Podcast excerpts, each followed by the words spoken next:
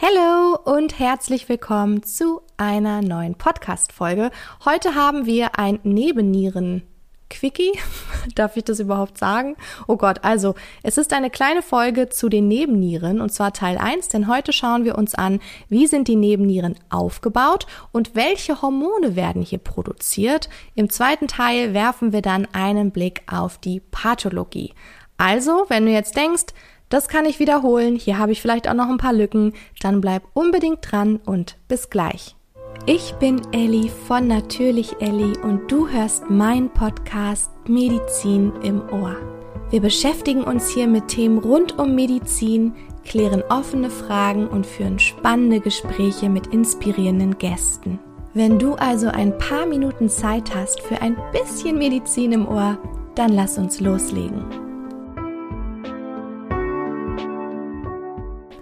Fangen wir doch einfach mit der Frage an, wo liegen die Nebennieren überhaupt und was sind sie überhaupt? Also, wo liegen die Nebennieren? Die Nebennieren sind paarig angelegt und sie liegen oberhalb der beiden Nierenpolen. Also sie liegen, wenn du dir jetzt die Nieren vorstellst, oben auf den Nieren drauf. Also, da sie auf den Nieren liegen, liegen sie hier auch im Retroperitonealraum und die Nebennieren bestehen aus endokrinen Drüsengewebe. Jetzt stelle ich dir mal eine kleine Rückfrage. Was ist denn nochmal der Unterschied zwischen endokrinen Drüsen und exokrinen Drüsen? Ich lasse dir kurz Zeit.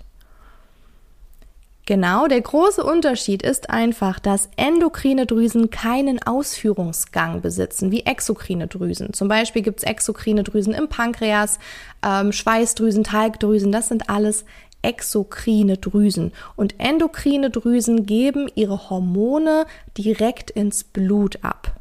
Dann lass uns doch jetzt einmal besprechen, wie die Nebennieren aufgebaut sind. Sie bestehen hier aus zwei unterschiedlichen Anteilen. Die weißt du ganz bestimmt.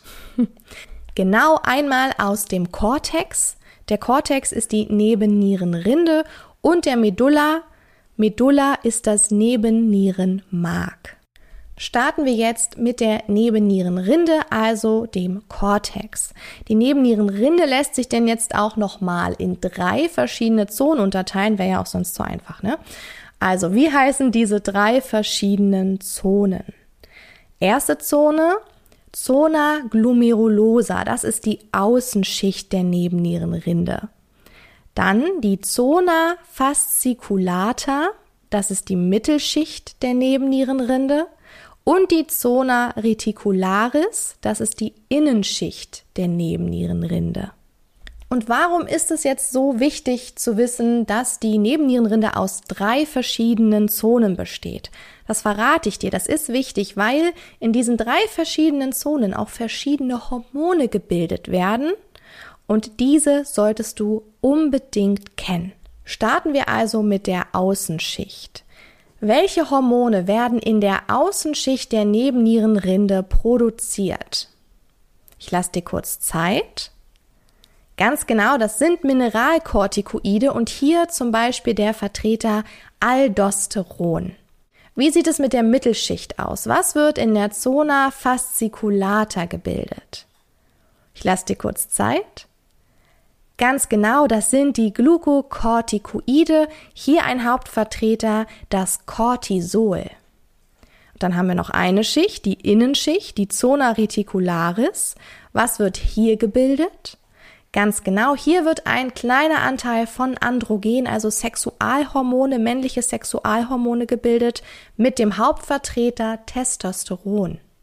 Und weil diese Hormone so wichtig sind, besprechen wir jetzt nochmal die Basics, damit du in der nächsten Folge auch die Pathologien nachvollziehen kannst. Also, Aldosteron. Wir fangen an mit Aldosteron. Was weißt du über Aldosteron? Überleg einmal kurz. Vielleicht erinnerst du dich an dieses Renin, Angiotensin, Aldosteronsystem? Fragezeichen stelle ich einfach mal so in den Raum. Wenn jetzt was bei dir klingelt, dann überleg jetzt mal, was hat denn hier Aldosteron nochmal gemacht in diesem System? Wofür ging diese Kaskade eigentlich los? Was war der Grund? Lösen wir einmal gemeinsam auf. Also, Aldosteron ist ein Hormon, welches den Wasserhaushalt und den Blutdruck reguliert. Aber wie schafft Aldosteron das denn jetzt? Das ist eigentlich ganz einfach. Du musst dir eigentlich nur zwei Dinge merken. Einmal, durch die gesteigerte Rückresorption von Natrium und Wasser in der Niere steigt das Blutvolumen an und dadurch durch ein gesteigertes Blutvolumen steigt auch der Blutdruck an. So, also Wasser und Natrium werden rückresorbiert. Merkte hier auch Natrium und Wasser zurück, Kalium ausgeschieden. Ne, Kalium wird dann vermehrt ausgeschieden. Und Aldosteron kann auch noch auf die Kardiomyozyten wirken und dadurch zum Beispiel Umbauprozesse im Herz begünstigen oder fördern. Aber das ist jetzt erstmal für den Wasserhaushalt und den Blutdruck nicht so wichtig, wie dass du dir merkst, Natrium und Wasser werden vermehrt zurückresorbiert, dadurch steigt das Blutvolumen und dadurch steigt der Blutdruck an. Super, dann schauen wir uns jetzt das nächste Hormon an. Und zwar Cortisol. Also Cortisol ist ein Glukokortikoid.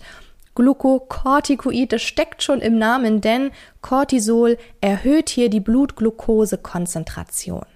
Und somit hilft Cortisol dem Körper, zum Beispiel bei Nahrungskarenz, als natürlich auch in Stresssituationen. Ne? Cortisol ist ja auch ein Stresshormon oder wird als Stresshormon bezeichnet. Hilft es dem Körper jetzt, Energiereserven zu mobilisieren, indem es eben die Blutglukosekonzentration nach oben treibt.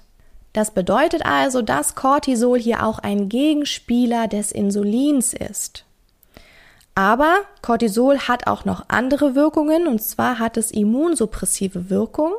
Das bedeutet also, dass Cortisol hier die Immunantwort des Körpers hemmen kann. Es wirkt außerdem auch auf den Stoffwechsel und Cortisol hat natürlich auch noch bestimmte Wirkungen in den verschiedenen Organen und Systemen unseres Körpers. Wir gehen jetzt aber in dieser Podcast-Folge nicht näher auf Cortisol ein, denn das würde hier wieder den Rahmen sprengen. Aber dazu können wir sehr, sehr gerne mal eine Special-Folge aufnehmen und dann natürlich auch ähm, das verknüpfen mit zum Beispiel einer Pharma-Special-Folge und Cortison. Okay, also machen wir weiter mit dem nächsten Hormon. Und da denkst du dir jetzt vielleicht so, hä? Was hat das bitte in der Nebenniere zu suchen. es geht um Androgene, um männliche Sexualhormone, die natürlich auch in den Hoden des Mannes und in den Ovarien der Frau gebildet werden, aber zu einem kleinen Teil eben auch hier in den Nebennieren beziehungsweise in der Nebennierenrinde. Was ist denn jetzt die Aufgabe von Androgen? Also zum einen natürlich die Geschlechtsreifung, die Fortpflanzung, als auch Steuerung von Stoffwechselprozessen, sowohl bei Mann als auch bei Frau. Ja, auch Frauen haben Testosteron.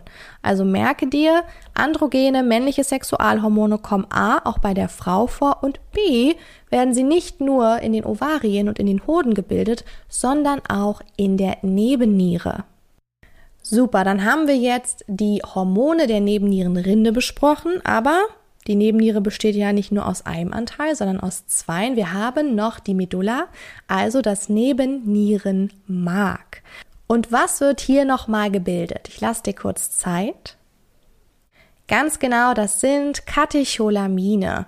Was sind Katecholamine? Zum Beispiel Adrenalin oder auch Noradrenalin.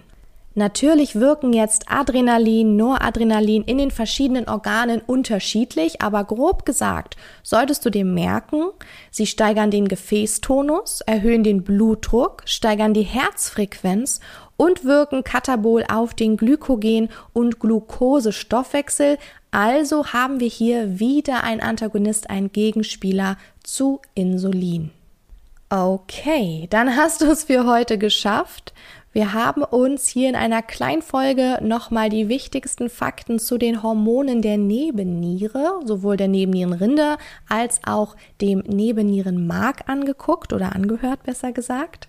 Und in der nächsten Folge der Nebennieren beschäftigen wir uns dann mit den Pathologien. Mal sehen, wie viel das wird. Vielleicht teilen wir das auch nochmal auf zwei Folgen. Okay, aber für heute hast du es geschafft. War wahrscheinlich wieder viel Input. Lass es einmal wirken und versuch dich morgen nochmal daran zu erinnern.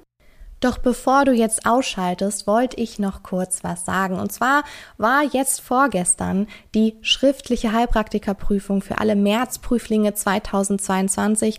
Und auch hier wollte ich nochmal meinen Glückwunsch an alle aussprechen, die es geschafft haben. Aber auch den anderen sagen, die es diesmal nicht geschafft haben. Die Welt geht nicht unter. Euer Wissen nimmt euch niemand weg. Es ist völlig in Ordnung, jetzt frustriert zu sein, traurig zu sein. Nehmt euch ein paar Tage raus und dann startet aber wieder durch, wenn es euer Ziel ist und wenn ihr die Vision habt, dann lasst euch nicht unterkriegen und fasst neue Motivation und macht einfach weiter.